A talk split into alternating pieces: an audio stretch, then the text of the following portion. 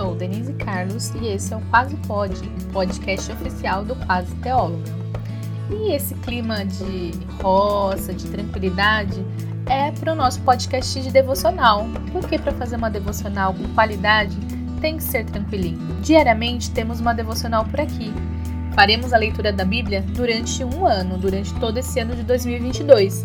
Por dia, farei uma reflexão junto com vocês com base nos capítulos lidos. Vamos lá?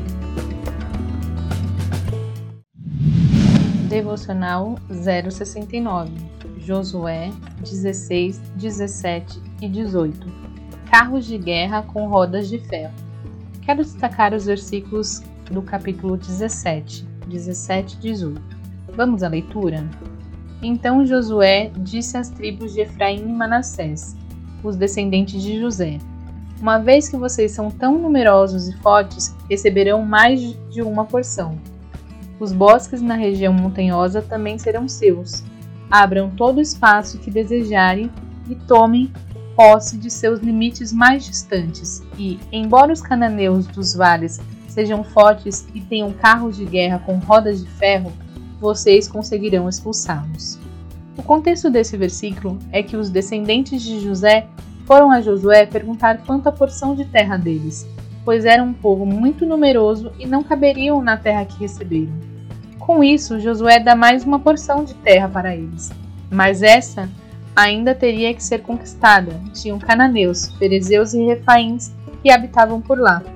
As tribos de Efraim e Manassés argumentaram que os povos que habitavam a região eram fortes demais para eles pois possuíam carros de guerra com rodas de ferro.